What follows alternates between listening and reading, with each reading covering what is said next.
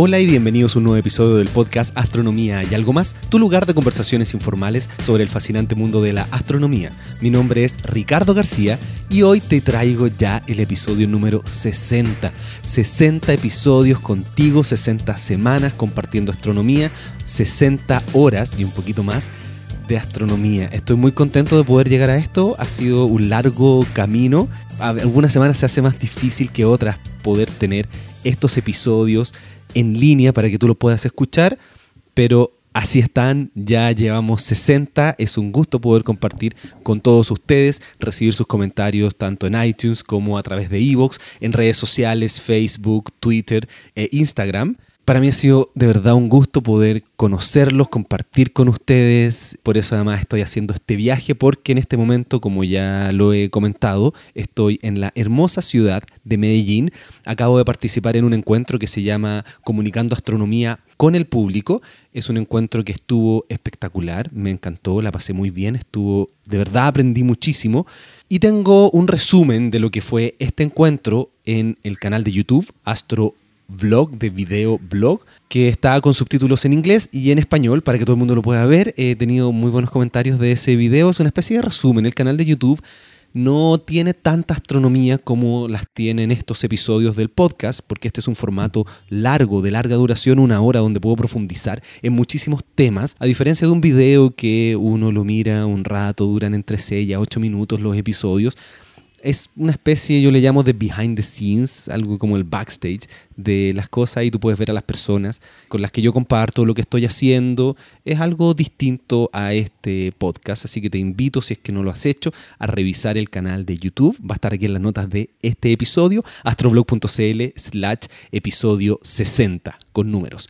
Y bueno, el episodio de hoy, que todavía no lo he mencionado, es una conversación que tuve durante este encuentro con Mathieu Isidro del Gran Radio Observatorio SCA, Square Kilometer Array, que todavía no está construido, pero va a ser un telescopio de verdad impresionante. Muchísimas antenas, millones de antenas. De verdad es algo, un proyecto espectacular con Mathieu. Hace, hace bastante tiempo que quería poder hacer un episodio sobre este, este futuro radiotelescopio. Y ahora se dio la oportunidad, así que lo hicimos. Hay algunos problemas de sonido porque hay mucho ruido, pero espero que disfrutes este episodio porque hablamos de por qué se construye un telescopio de tan de esta magnitud, cómo se consiguen los fondos, cuál es la ciencia que hay detrás y qué es lo que hace Mathieu dentro de este gran proyecto. Además, también hay unas cosas bien interesantes con respecto a cómo trabajan con los pueblos originarios, tanto de Sudáfrica como de Australia. Así que espero que disfrutes este episodio. Bueno, y algunos de los comentarios que quería leerles, como todos los episodios, son un comentario que me gusta mucho porque las personas que descubren el podcast empiezan a escucharlos hacia atrás y empiezan a dejar comentarios, entonces quiero mostrarles también eh, a personas que están poniéndose al día con estas 60 horas de astronomía. Y a Risen dice en el episodio 41, Ricardo, me enganché a tu podcast hace unas semanas y ya soy un fan incondicional, un 10 sobre 10 en cuanto a comunicación, temática, invitados y calidad de los contenidos. No hay podcast que no me enseñe algo nuevo. Muchas gracias por compartir este conocimiento. Así que mm, les agradezco estos comentarios, por favor sigan haciéndolos a través de todas las redes sociales, tú encuentras todo en mi sitio web astroblog.cl. Y bueno, quería comentar también que eh, como estoy viajando, tuve un problema con, mi equipamiento, así que tuve que comprar otro, otro equipo, otra interfaz para poder grabar mejor. Así que espero que el audio de los siguientes episodios, de aquí en adelante, la gente que va a estar grabando aquí en Medellín, en Bogotá y en otros lugares, pueda sonar mejor porque me importa mucho tener el mejor audio posible. Así que bueno, esa es la introducción. Espero que disfrutes este, el episodio 60 del podcast Astronomía y algo más. Recuerda compartir esto si es que te gusta.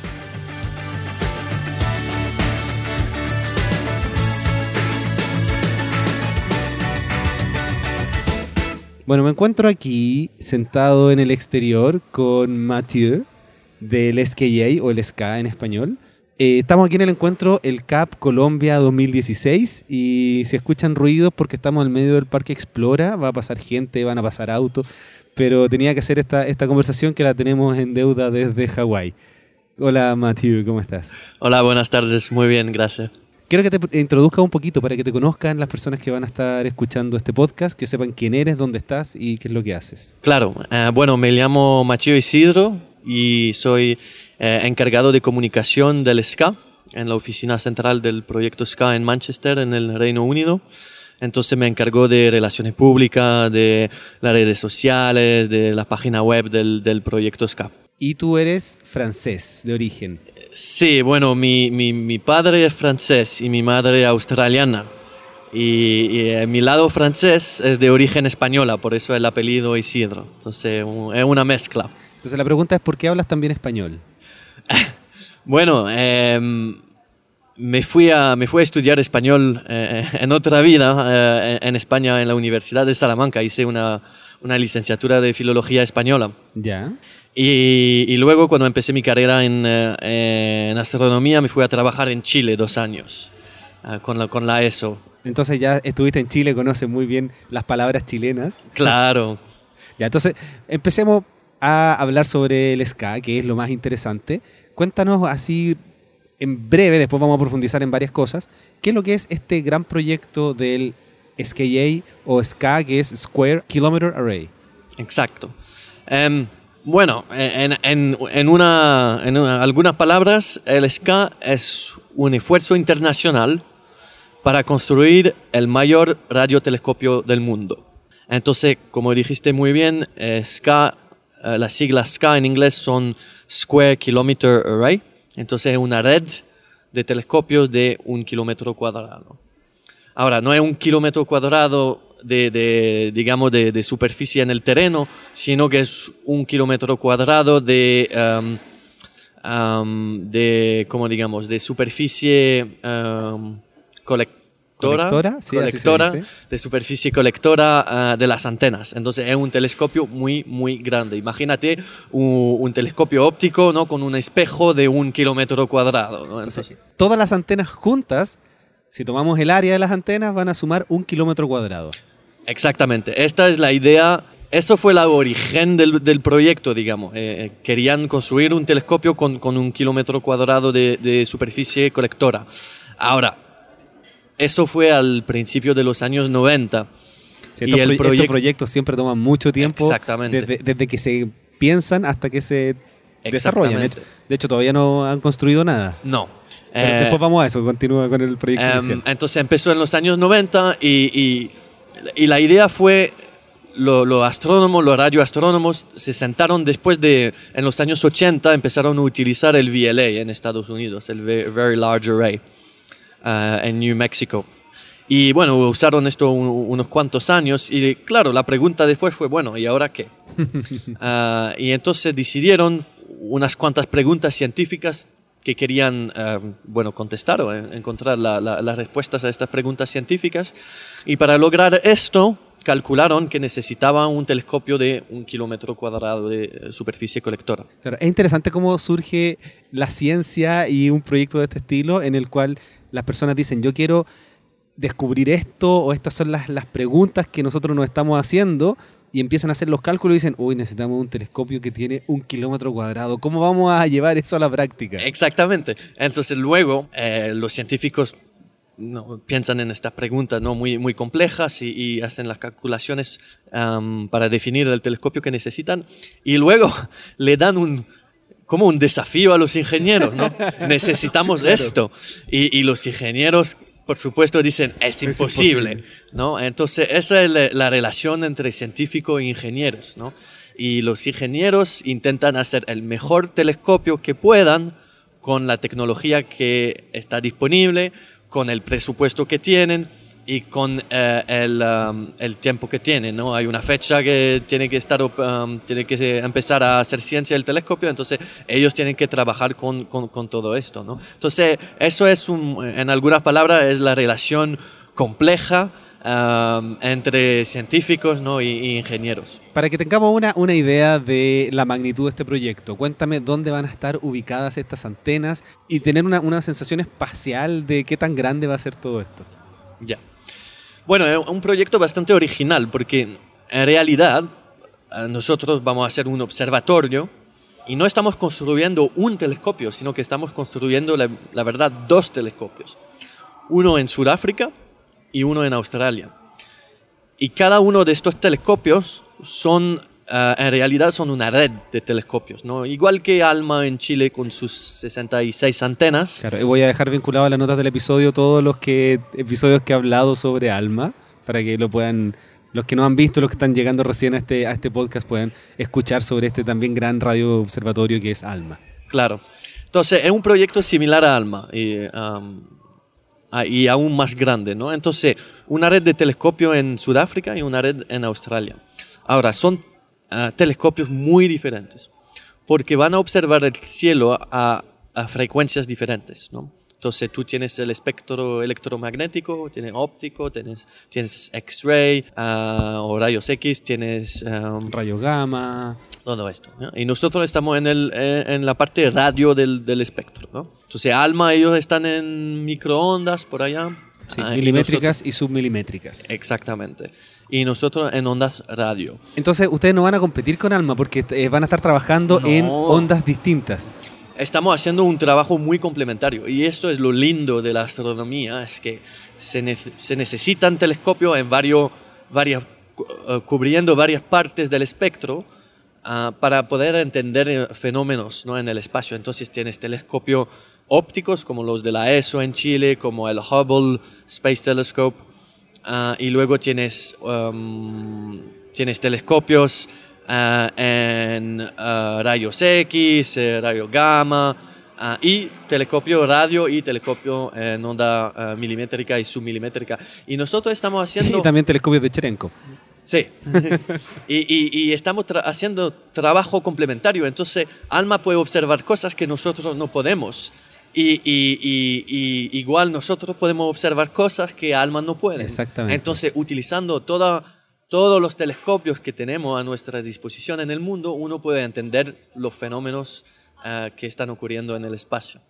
Pregunta difícil. Cuando estas personas dijeron, queremos hacer un telescopio de un kilómetro cuadrado, ¿cuál era esa ciencia, cuál era esa pregunta que querían responder y que necesitaban este, este gran telescopio para poder hacer la investigación?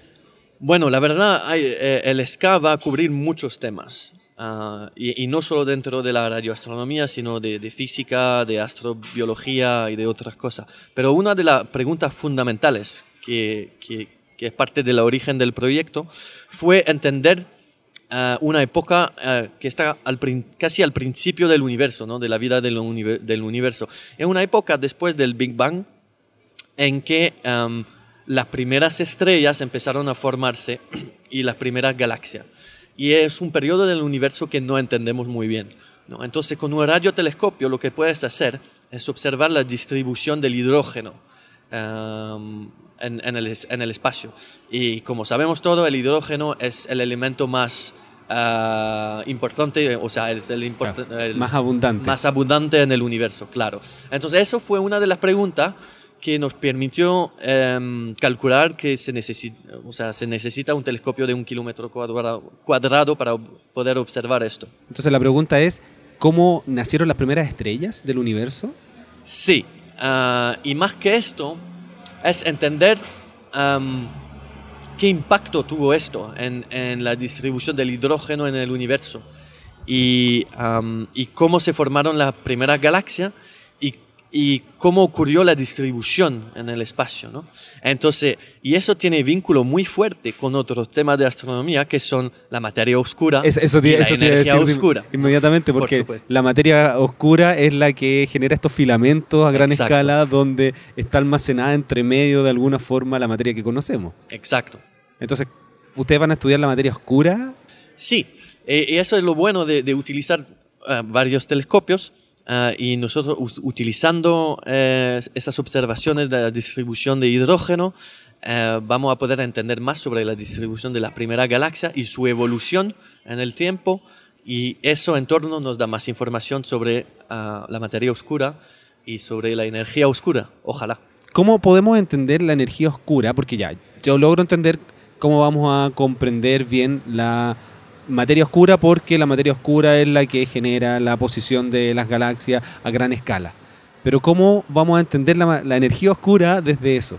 Bueno, tú fíjate que con ese telescopio vamos a mirar unos uh, 13 miles de millones de años atrás. 13 ¿no? mil millones de años atrás, sí. Y no solo esto, o sea, vamos a poder, es, es como abrir un libro y regresar página por página, ¿no? observando qué- el qué universo. bonita. Hasta llegar hasta la primera página o la segunda página ¿no? del libro.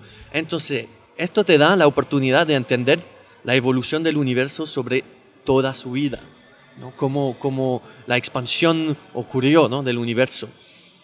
Y sabiendo cómo ocurrió el pasado, puedes entender mejor lo que va a ocurrir en el futuro. Esto es algo que a mí siempre me sorprende porque uno dice, vamos a ver los inicios del universo, pero en la práctica no es que lo veamos como nosotros nos estamos viendo ahora, sino que lo que observamos son moléculas en radio. Cuéntame un poquito sobre cómo funciona ese proceso. Bueno, nosotros vamos a detectar señales ah, en ondas radio, ¿no? Entonces, cuando las primeras estrellas se formaron, cuando la, la- reacción de fusión nuclear empezó, estas estrellas ionizaron Sí. el, el- el- el- hidrógeno. el hidrógeno en el espacio, ¿no? Y entonces las primeras estrellas, cuando se formaron, am, ionizaron al, al- al- al espacio, al hidrógeno, ¿no? Y, y cuando eso ocurre, tu- el, átomo de hidrógeno am, emite una señal, radio. Y esta señal radio viaja por el espacio y con un radiotelescopio puedes detectarlo. Pero aquí está la pregunta que quizás sea complicada. Porque el, el universo se está expandiendo, entonces las ondas van cambiando su frecuencia debido al efecto Doppler. Entonces, ¿cómo saben a qué frecuencia observar? Bueno, eso es una muy buena pregunta. Eso, estamos hablando entonces de redshift. Exactamente. que eh, es un- algo muy importante en astronomía. El universo, el universo es- está en expansión, ¿no? Sí. Una expansión acelerada. Entonces, tú imagínate una, u- imagínate una ambulancia, ¿no? Y tiene la- el, el sonido de la ambulancia, ¿no? La ambulancia viene hacia, ti y luego se va, se va más lejos. Y, tú puedes fijarte con, por el sonido que emite, tú lo puedes escuchar, que el, sonido cambia, porque la ambulancia se va acercando, entonces la señal se va comprimiendo y luego cuando se, se, se va yendo la ambulancia, la señal se está ah, extendiendo, ¿no? las ondas ah, radio. Y estamos haciendo lo mismo en astronomía. Entonces, el universo, cuando se está expandiendo, la señal también se va expandiendo, ¿no? Entonces, sabemos que eh, el hidrógeno emite a 1420 ah, megahertz. Claro, en radioastronomía hablan de frecuencias, en astronomía visual se habla de longitud de onda. Exactamente, que es, es lo mismo. Es lo mismo, Exacto. son eh, inversamente proporcionales y tienen una constante proporcionalidad que es la velocidad de la luz. Exactamente. No sé si se entendió lo que dije. Sí, sí. Entonces, O sea, no, no sé si lo- los oyentes todos lo van a entender porque es una, simple ecuación. Sí, muy simple, muy sencilla. A la otra. Mientras más grande la longitud de onda, más, pequeña, la, frecuencia, claro. Entonces, observamos la frecuencia del hidrógeno a 1420 MHz.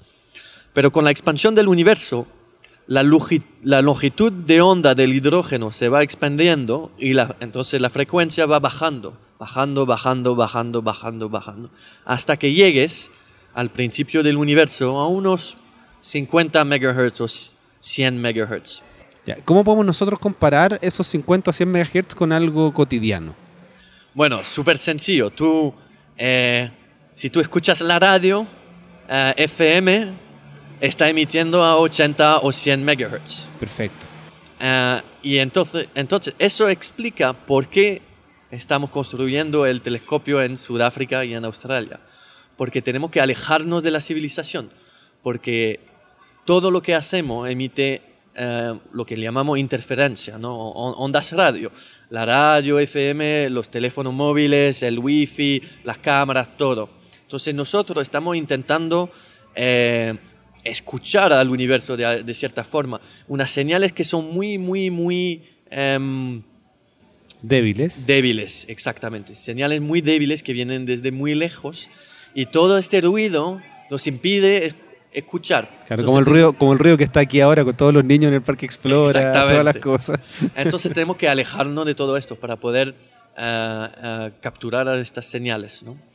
Y, y eso es lo lindo. O sea, imagínate que estas ondas viaj- viajaron 13 miles de millones de años y llegan Hoy acá en el planeta entre la estación de rock y la estación de música clásica. ¿no? Es, Claro. es divertido.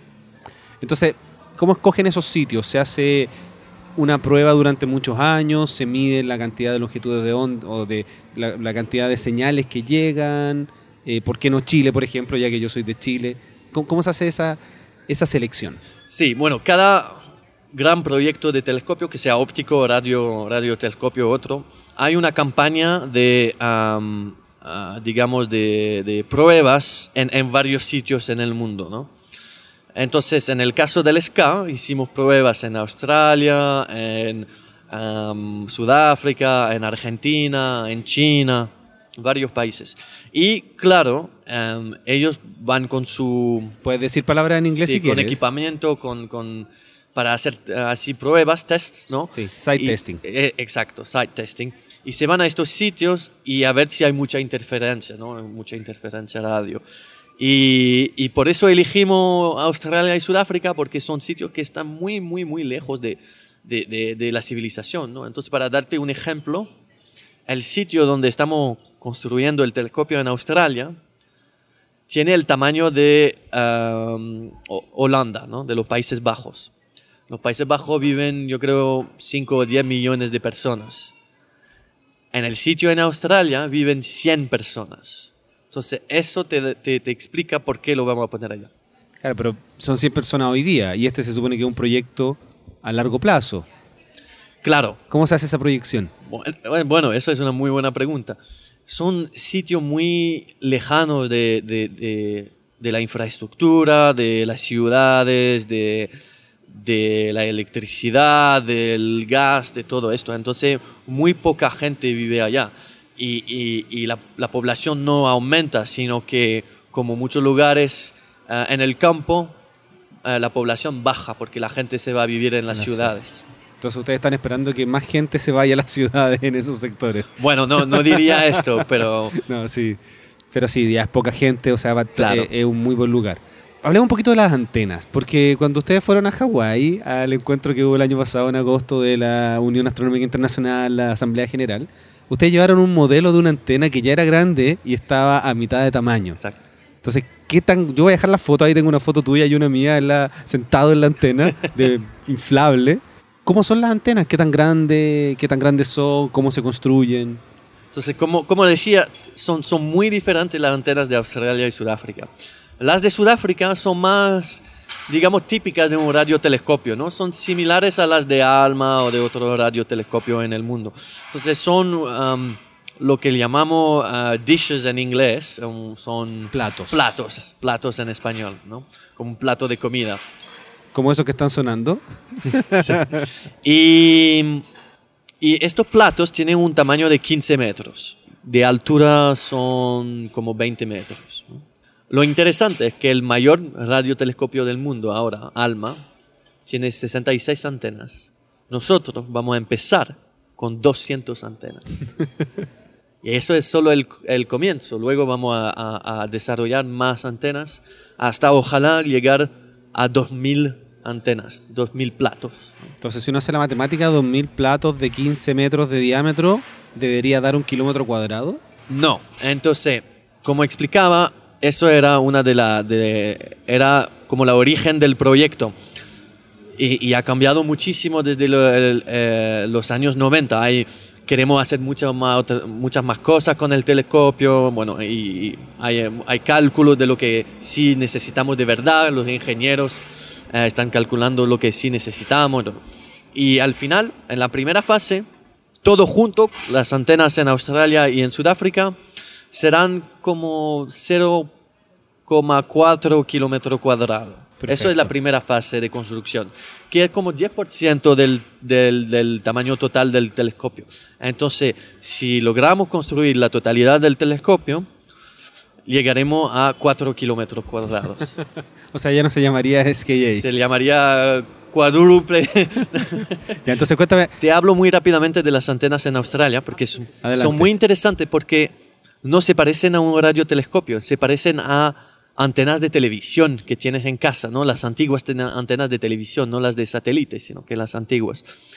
Y, no se mueven, no se mueven, son fijas y tienen un tamaño como de dos metros de, altura, son muy chiquititas, pero vamos a poner 100.000, empezamos con 100.000 y ah, esperamos llegar a un millón. Entonces imagínate en el desierto en Australia un millón de antenas de televisión.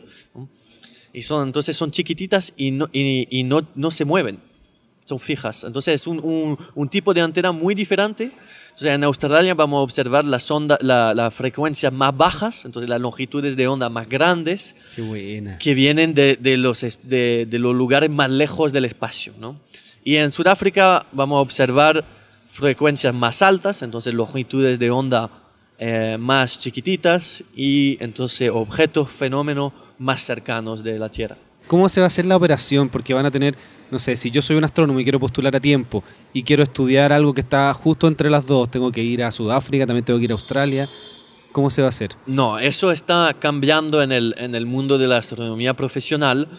Ah, los astrónomos ya no viajan tanto a los observatorios, sino que los observatorios tienen técnicos y tienen astrónomos para hacer las observaciones por parte de la gente que, que necesita la ciencia. Y luego procesamos a, a los datos que, que, obtenemos y los mandamos al científico. O el científico puede eh, hacer un login en una plataforma y buscar su, uh, sus datos. Entonces, voy. Ya, es, eso pasa por hacer un episodio de podcast al exterior. Um, entonces, desgraciadamente, de cierta forma, los astrónomos no, no, no, no, tendrán que viajar a los sitios para hacer sus observaciones. ¿no? Y, y, bueno, uno puede decir que estamos perdiendo algo lindo ¿no? del astrónomo que se iba al observatorio en el medio del desierto. pero en una era donde necesitamos ser profesionales, eh, donde los telescopios son, son a escala industrial, claro, y, hay que cambiar la forma de observar. Y están en sitios tan alejados, Alma, que estás más de 5.000 metros de altura, ni siquiera van al USF a los 3.000. Claro.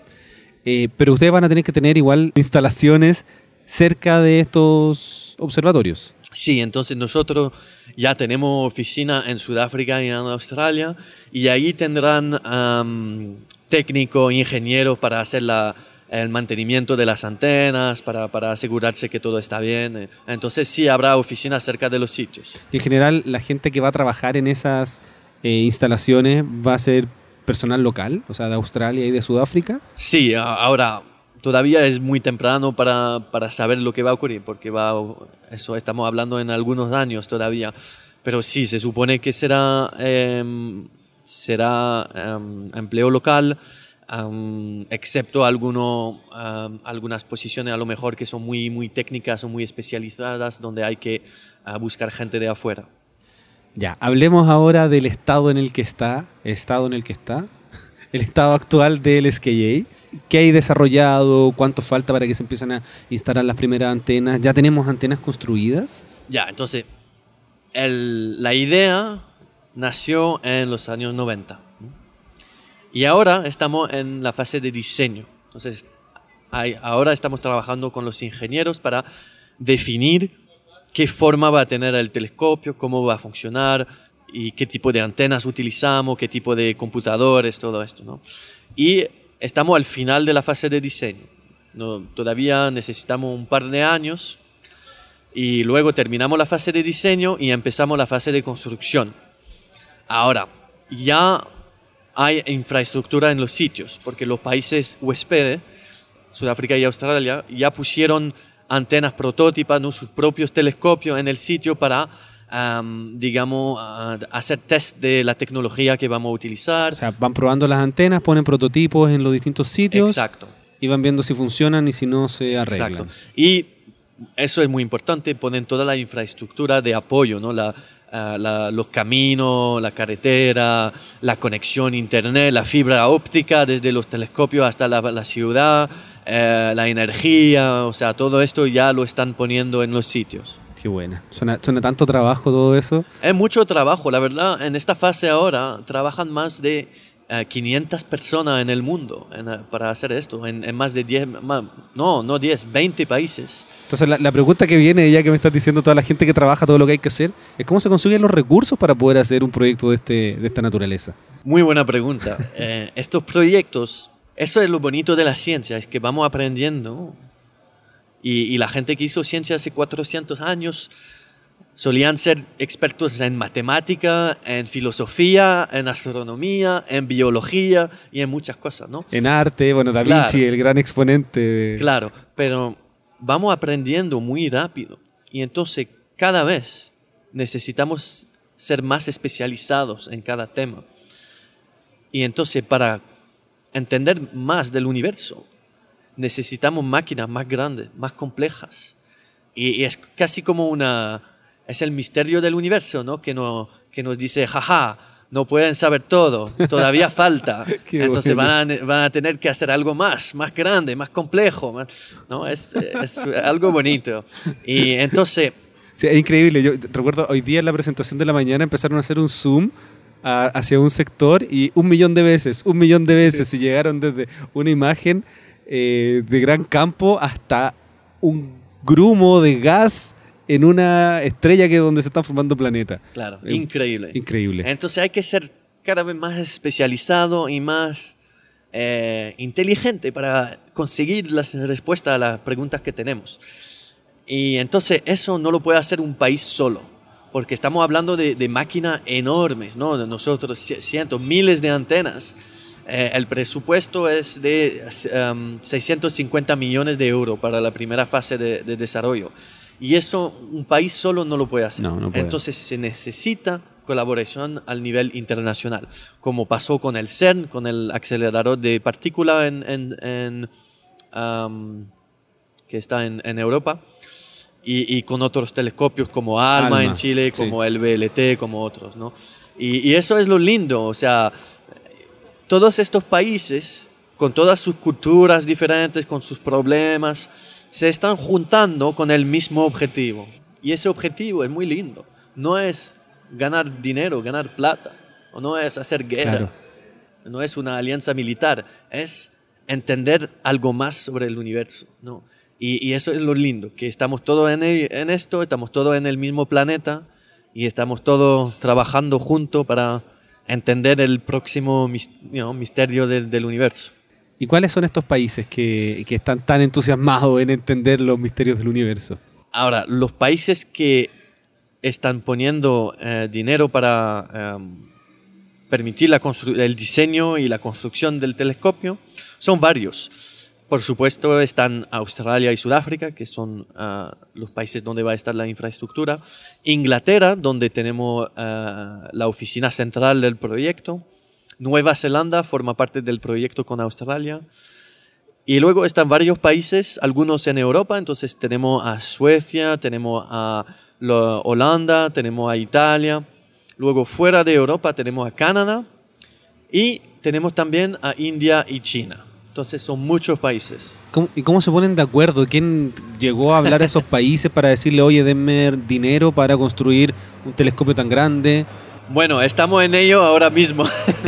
Lo estamos negociando. Perfecto. Ahora, muchos de estos países tienen mucha historia científica y mucha experiencia en la radioastronomía. Entonces, era como un paso natural ¿no? para ellos formar parte del proyecto. Y hay muchos otros países interesados. Están España, Portugal, eh, Francia, Japón, Corea. Entonces, muchos países ya están empezando a ver cómo pueden formar parte del proyecto. Y ahora mismo estamos ah, teniendo reuniones para crear la organización, va a ser una organización internacional. entonces están hablando de, de todos los tratados que tienen que firmar para crear esta organización y, darle los fondos que necesita para operar. Entonces, lo bonito de este proyecto es que es un proyecto en desarrollo que le quedan hartas tareas y tú estás encargado de algo que es muy importante. Cuéntame un poquito tu background ¿Qué, estudiaste tú para que te conozcan? Y después vamos a hablar un poco sobre tu día a día y todo lo que haces y las fotos en Instagram en distintos aeropuertos. bueno, em, tengo un background un poquito raro. Em, empecé haciendo ciencia, una, una, licenciatura en física. Y, y después de, de- de un par de años, mi- mis profesores me dijeron que no era para mí porque no era eh, lo suficiente bueno en matemáticas. Entonces eh, dejé la ciencia, me fui, ah, no, no quería hacer más y me fui a estudiar idiomas, inglés y español. Hice esto un- unos cuantos años, obtuve una, una licenciatura en inglés, en español y luego un, un máster en, en comunicación, lo que llamamos comunicación intercultural. Entonces es hacer, es ser manager y encargarse de comunicación en, en varios idiomas, ¿no? Y me especialicé en comunicación científica, porque eso era mi pasión. Es como en, mi caso que me especializo en divulgación a través de medios audiovisuales. Claro. Y, Hablando de audio suena todo. y Adelante. entonces con, con- con- con este background un poquito raro, digamos, logré entrar en la ciencia, empecé a trabajar con la Agencia Espacial Francesa y luego ah, haciendo una práctica, luego hice una práctica en el Observatorio Europeo Austral, en Alemania, en la oficina central, y me acuerdo muy bien del día muy cerca del fin de mi práctica, en que eh, es- en ese día entró mi jefe en la oficina, ¿Quién era tu jefe en ese tiempo? eh, Lars Lindberg Christensen, que es el- el- el- el director de comunicación de la ESO. Y entró en la oficina y me dijo, oye, Matt, tú hablas español, ¿no? Yo dije, bueno, sí. un- un-". Y me dijo, ¿y, y- y qué tal tu español? Dije, bueno, bastante bien, yo creo. Estudié español en España. Y me dijo, bueno, ¿qué tal te gustaría irte a Chile a trabajar para nosotros unos cuantos meses? Y así empezó. Así empezó. Estuve en Chile casi dos. Me iba, al principio me iba por tres meses y me quedé casi dos años al final. y en Chile encontré al encargado de comunicación de Alma, en ese tiempo, William Garnier. Y eh, William Garnier luego se fue de Alma a ser director de comunicación de ah, SCAP. Y cuando abrió el puesto para un, un, un deputy, ¿no? para un, un- as- no asistente, Subdirector. pero subdirector, Deputy subdirector. Ah, pues me, me- tuve la oportunidad de postular y, y obtuve el, el puesto. Y aquí estoy. Muy interesante tu historia. ¿Y qué es lo que haces tú en el día a día? ¿Cuáles son tus labores? ¿Qué es lo que tienes que trabajar? Bueno, lo lindo de la comunicación en astronomía es que tienes que hacer muchas cosas diferentes y tienes que hablar con mucha gente diferente. Y eso es muy bueno. Mira, en el día a día eh, me encargo de los sitios web del SCA, me encargo de las redes sociales, hablo con nuestros científicos, hablo con nuestros ingenieros para entender lo que están haciendo, hablo con la prensa, escrita, radio, eh, programas de televisión, haciendo documentarios. Eh, viajo mucho a hablar con colegas que trabajan en varias partes del mundo para entender lo que ellos están haciendo en, en el proyecto, para visitar laboratorios, observatorios donde están contribuyendo al proyecto. Viajo mucho a conferencias para hablar del proyecto, a dar charlas sobre lo que estamos haciendo, sobre el proyecto en sí mismo. ¿Qué es lo sobre- que estás haciendo acá también? Exactamente, por hoy, eso día estoy aquí. hoy día tuviste una presentación, yo creo que después hablemos un poquito de esa presentación, que estuvo muy interesante. Entonces, eh, es un trabajo muy lindo porque uno puede trabajar con, con mucha gente diferente y, y además con gente que es muy, muy inteligente. Y eso es un desafío todos los días porque es una motivación para entender más. Porque tú tienes que hablar con gente que, que es muy especializada y tienes que entender lo que están haciendo para luego tú poder explicarlo a la, a- a la gente, al público, ¿no? a, a la gente que, que paga sus impuestos.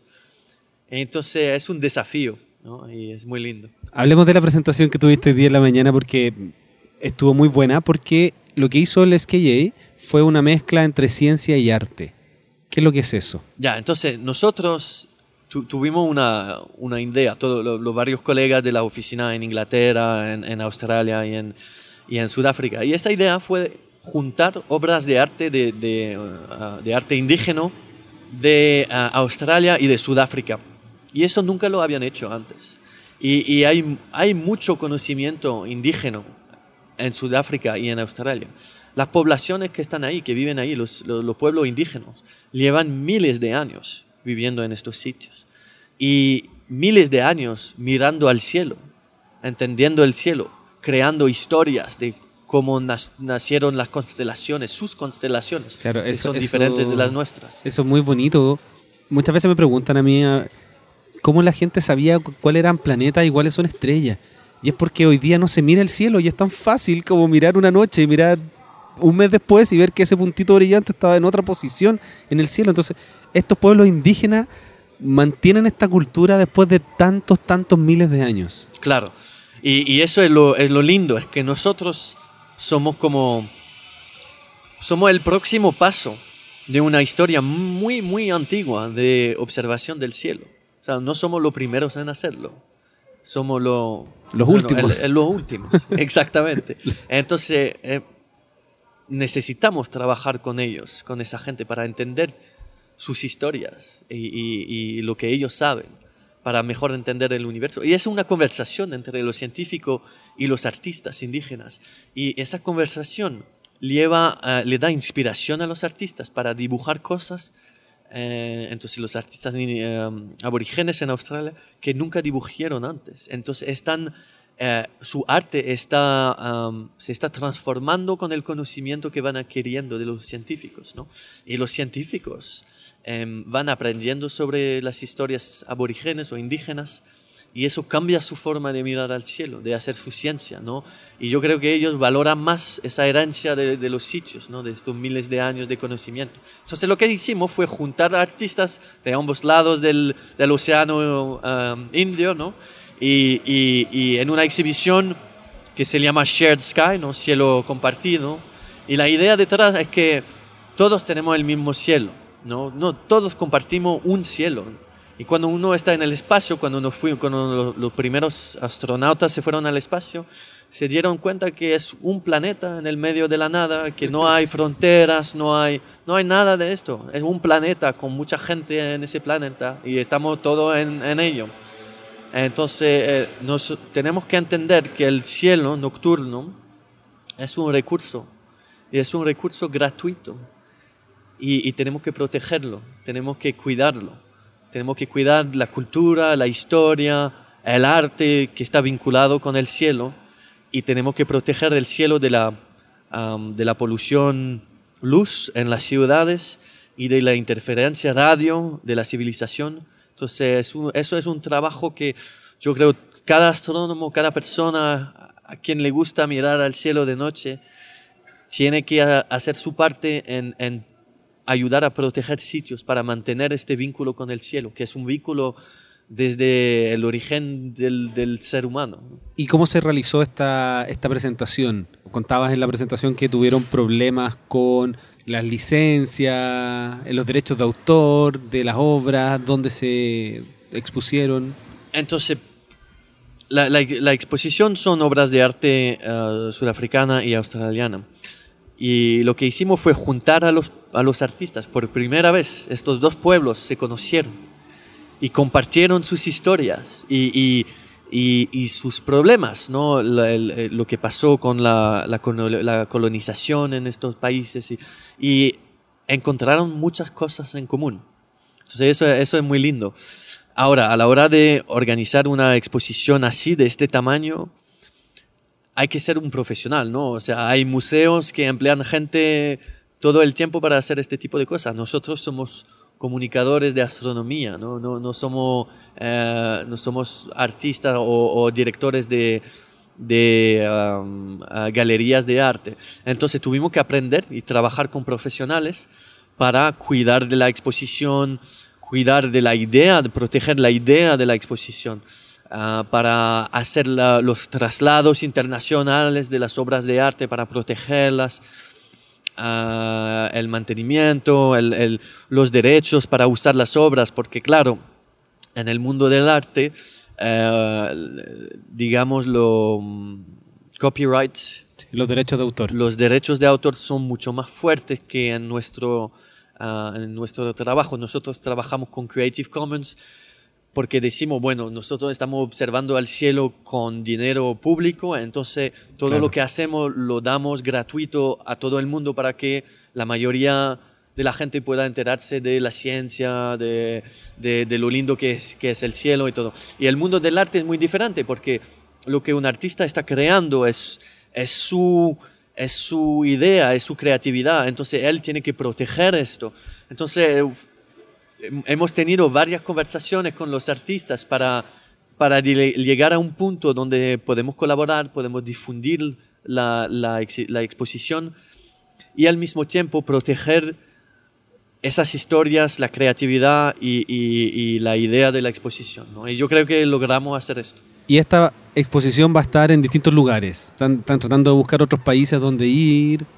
Esa es la idea. Entonces la exposición se inauguró en Australia, cerca del, bastante cerca del sitio, y luego viajó a Sudáfrica y se, estuvo en, en, ah, en Sudáfrica en una, un museo muy lindo.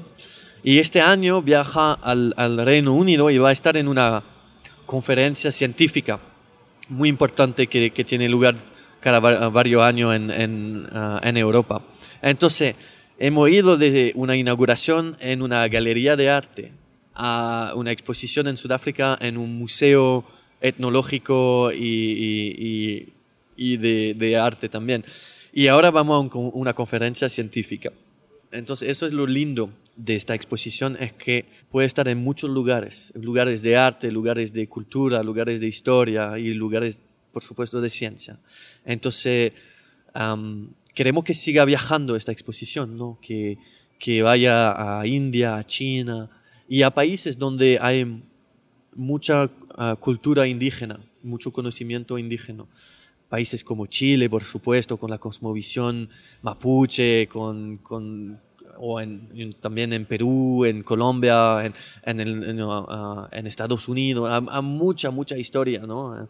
Entonces sería, sería fantástico em, tener la exposición en estos países, en Hawái también, ¿no? Eh, mucho conocimiento del cielo por allá, y, y, crear estos vínculos entre el conocimiento del cielo del, de los pueblos de Sudáfrica, de Australia, de Chile y de otros países, ¿no? y ver cuáles son las cosas en común y cuáles, cuáles son las cosas diferentes. Entonces, un ejemplo muy lindo es que en Australia hay una constelación muy importante para eh, los aborígenes que se llama el, el Imu, el, el Imu, en, el, no sé. en el cielo. El Imu es un animal eh, australiano que es muy parecido a un um, ostrich. En fin, un pájaro muy, muy grande. Entonces, es una constelación muy, muy famosa en, en, las historias aborígenes, ¿no? el, el en, en, el cielo.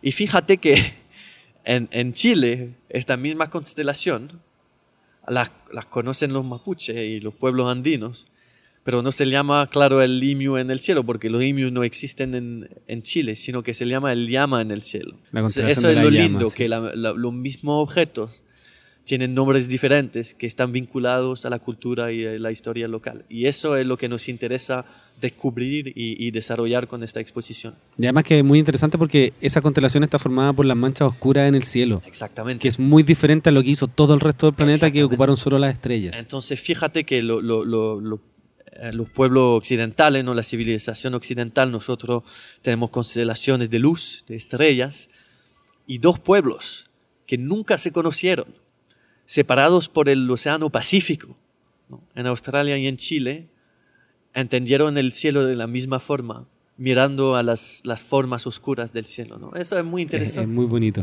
Eh, es muy interesante además cómo desde esta pregunta científica, cómo entender más el universo, surge la idea de construir un observatorio tan grande como el SCA y que termine fusionándose y creando algo tan bonito con las culturas indígenas locales, encuentro que de verdad es maravilloso lo que, lo que están logrando.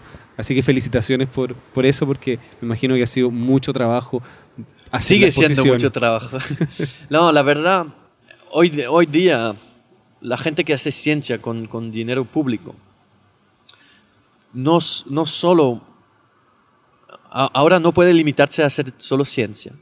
Yo creo que nosotros tenemos un papel importante de, de, de difundir la astronomía, por supuesto, pero la cultura de los sitios donde estamos, donde trabajamos, la historia, um, y, y, hacer todo lo que podemos para, um, digamos, proteger a este conocimiento ¿no? que, que, está vinculado a la astronomía que hacemos hoy día, en el siglo XXI.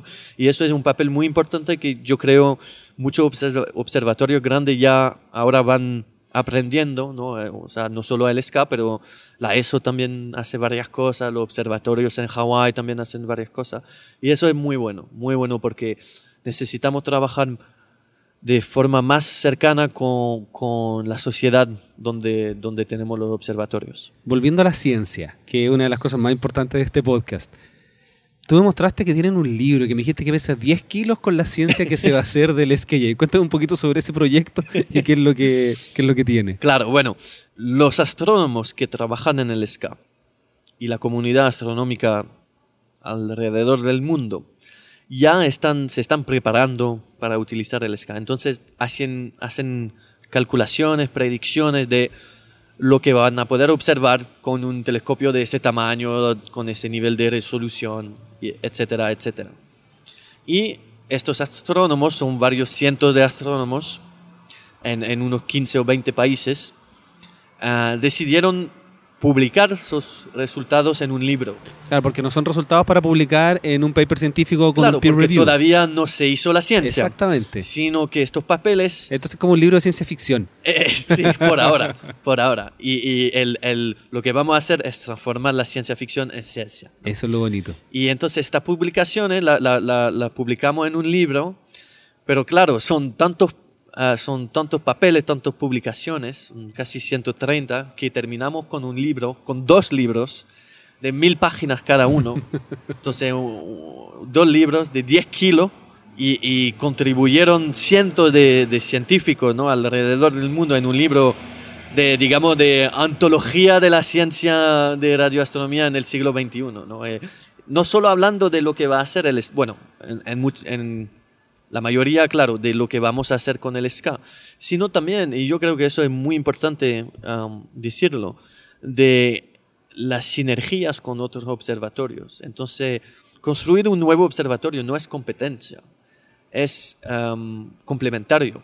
Entonces, nosotros vamos a trabajar de forma muy cerca con ALMA, con el James Webb Space Telescope que van a, lanzar en varios años, con el ELT de la ESO en Chile, con el TMT, con el GMT también en Chile. Tengo, tengo episodios sobre todos esos observatorios con las personas correspondientes, así que los voy a dejar también en las notas de este episodio. Entonces nosotros vamos a trabajar con, con todos estos observatorios. Como les decía antes, para entender un fenómeno tienes que observarlo en, en, en varias longitudes de onda, ¿no? para observar en, en óptico, en ondas radio, en ondas Uh, en, en, rayos X, etcétera, etcétera. Y eso es lo lindo de la ciencia en el siglo XXI, es que estamos trabajando todos, somos todos colegas, tratando de entender lo que está ocurriendo ahí arriba. Profundicemos un poquito más en ese libro, porque tú dices que una parte es la integración que tienen entre el SK y el resto de los observatorios. ¿Qué, otras, ¿Qué otros highlights nos puedes mencionar que tiene ese libro, Ciencia Importante, que se va a realizar? Bueno, el, el el SCA hay que decir que es un, es un observatorio, es un, es un instrumento, no es una, un experimento científico. ¿no? Un experimento intenta contestar una pregunta. Un observatorio intenta contestar varias preguntas. Preguntas que ya sabemos y preguntas que todavía no conocemos. Exactamente. Entonces tienes que diseñar algo que puede hacer ciencia que todavía no conoces. Y eso es muy complicado, ¿no? Pero de las, de las cosas que sí conocemos, que queremos hacer, vamos a hacer cosmología, entonces a entender mejor la expansión del universo, la materia oscura, la energía oscura. Vamos a, a, a hacer física, vamos a observar ondas gravitacionales. El, para estudiar más el trabajo que hizo Einstein hace unos 100 años, ahora, justo ahora, estamos llegando al punto donde sí podemos observar lo que él eh, predicó hace 100 años, ¿no? Y eso es la ciencia, ¿no? Ya, pero ahí, cuando tú mencionaste eso a, ayer, yo me quedé con la duda, ¿cómo podemos con ondas de radio poder estudiar las ondas gravitacionales? Bueno, eso es complicado de explicar, pero bueno. Imagínate, los, nosotros en ondas radio observamos objetos que llamamos pulsares. Un pulsar es una, una estrella que, que, explotó, fue supernova, y lo que queda es una eh, um, neutron star, una estrella, estrella de, neutrones. de neutrones. Y esas estrellas orbitan muy rápidamente. En torno a sí mismas, rotan muy rápido. Sí, cientos de, cientos de veces al segundo. Y emiten ondas radios por sus um, polos magnéticos. Por sus polos magnéticos. Emiten ondas radios por sus polos magnéticos. Y entonces esto lo podemos observar con un radiotelescopio. Y pulsares son muy, muy precisos. Estos pulsares son más precisos que nuestros relojes en la Tierra y orbitan cientos de veces al segundo. Los llamamos pulsares milisegundos y son súper precisos. Pero tú imagínate, cuando pasa una onda gravitacional en el espacio, el pulsar lo afecta a la onda gravitacional, ¿no? Como, como, un, como un barco en el, en el mar cuando hay olas, ¿no? Y esto cambia un poquito, digamos, los señales que emite el pulsar. Y entonces hay un, un, pequeñito eh, retraso en el señal que recibes. Y con un telescopio como el SCA lo podemos observar ah, muy bien, ¿no? Entonces puedes detectar cuando una onda no, no puedes ver la onda gravitacional, pero la puedes detectar su impacto en objetos en, en, la galaxia. Y eso, imagínate, no lo vamos a hacer con un pulsar, o dos, o cinco, o diez, o cien, sino que lo vamos a hacer con miles de pulsares en la galaxia, con todos los pulsares en la galaxia. Entonces imagínate un universo mirando al cielo, a la galaxia, y viendo cientos o miles de ondas gravitacionales pasando por todos lugares del cielo, ¿no? Y eso es lo que esperamos observar. Es increíble cómo Primero, esa tecnología no existe hoy día para poder observar ese retraso, creo yo, en un pulsar, así que se necesita un telescopio con el detalle y la resolución que va a tener el SK. Y cómo uno trata de buscar los métodos alternativos para poder estudiar un fenómeno. Claro, cuando uno no, o sea, los científicos son, son muy listos, ¿no? Son muy inteligentes. y cuando no pueden observar algo, no renuncian, sino que dicen, bueno, ah, tiene que haber otra forma de, de, saberlo, ¿no? Y eso es un buen ejemplo. Eso es un buen ejemplo. Entonces, volviendo a las preguntas que vamos a, a intentar de contestar, ¿no? Ondas, ondas gravitacionales, cosmología, observando la origen del universo, los primeros millones de años donde se formaron la primera estrella, la primera galaxia. Bueno, un tema que le interesa mucho al público eh, es que también vamos a hacer observaciones de SETI, ¿no? de la, búsqueda de la vida inteligente en, en el universo. Pero eso es una pequeña parte de lo que vamos a hacer en términos de buscar vida. ALMA busca vida en el universo. ALMA observa la formación de planetas. Ah, observa la presencia de moléculas ah, en, nubes de gas y de polvo en el, en el universo. ¿no? Ah, moléculas que son lo que llamamos los building blocks ¿no? de la vida. ¿no? Me decían que Alma todavía no puede observar la molécula de agua, que falta todavía la banda para poder estudiar la que ya viene. Entonces, eh, Alma, por ejemplo, puede observar grumos muy pequeñitos. Y nosotros podemos observar con las, las ondas radio el, próximo, digamos, eh, paso en la formación de un planeta, que son grumos más grandes. Entonces, por eso es complementario, ¿no? Entonces, la búsqueda de la vida no es solo la vida inteligente, sino que es entender cómo se forman planetas, cómo se forman el sistema solar, la presencia de moléculas ah, importantes en, nubes de, polvo y de gas. Y una pequeña parte es, digamos, intentar ah, obtener una señal de una vida ah, extraterrestre. O sea, algo así como las ondas de radio, como nosotros estamos emitiendo ondas de radio. Exactamente. Hacia el exterior, podríamos...